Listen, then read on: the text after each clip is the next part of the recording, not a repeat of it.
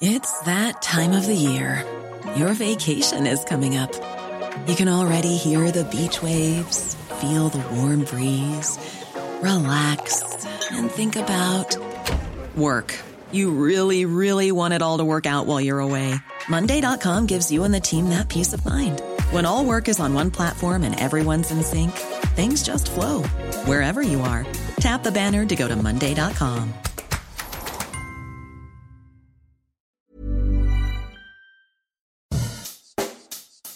Bonjour et bienvenue dans Savez-vous que, le podcast d'anecdotes du Dauphiné libéré.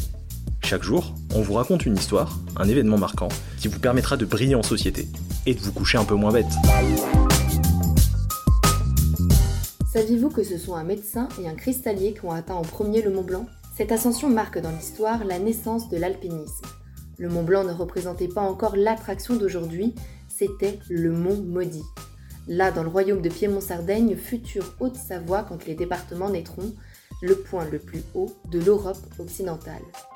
À l'origine de cette expédition, Horace Bénédicte de Saussure, qui a promis en 1760 une récompense à quiconque réussirait à trouver une route praticable pour aller sur la cime des Alpes, où il désire faire des observations scientifiques.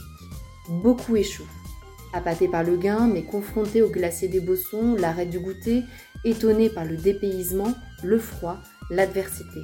Le 8 août 1786, de Sardes, Michel Gabriel Paccard, médecin, déjà trois tentatives à son actif, et Jacques Balma, cristallier, partent de Chamonix pour tenter à leur tour l'impensable. Les deux hommes, d'une vingtaine d'années, passent par la montagne de la côte et les rochers rouges.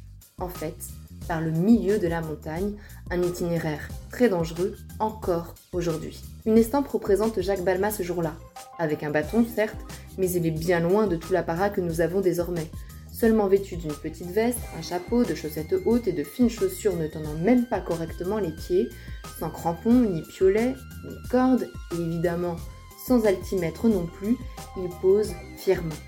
Dans cet accoutrement, difficile de l'imaginer grimper sans avoir froid, sans risquer l'hypothermie. Pourtant, ils réussissent.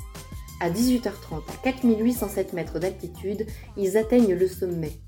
Mais le retour, Michel Gabriel Paccard le fait à l'aveugle, les yeux brûlés par la réverbération. Saussure, lui, s'est fait conduire un an après l'ascension des deux alpinistes et évalue, selon lui, selon les moyens de l'époque, le Mont Blanc à 4775 mètres. Par la suite, Chamonix devient la capitale de l'alpinisme, les expéditions s'enchaînent, les Sards deviennent munis de chaussures à clous et de charbon sur le visage pour se protéger du soleil.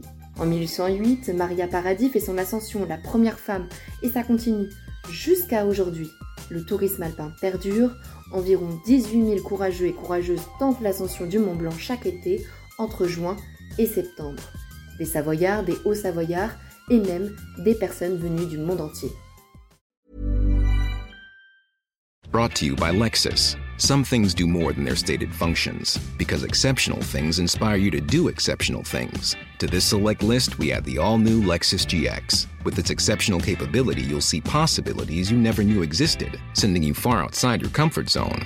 But as much as the GX challenges you, it also spoils you.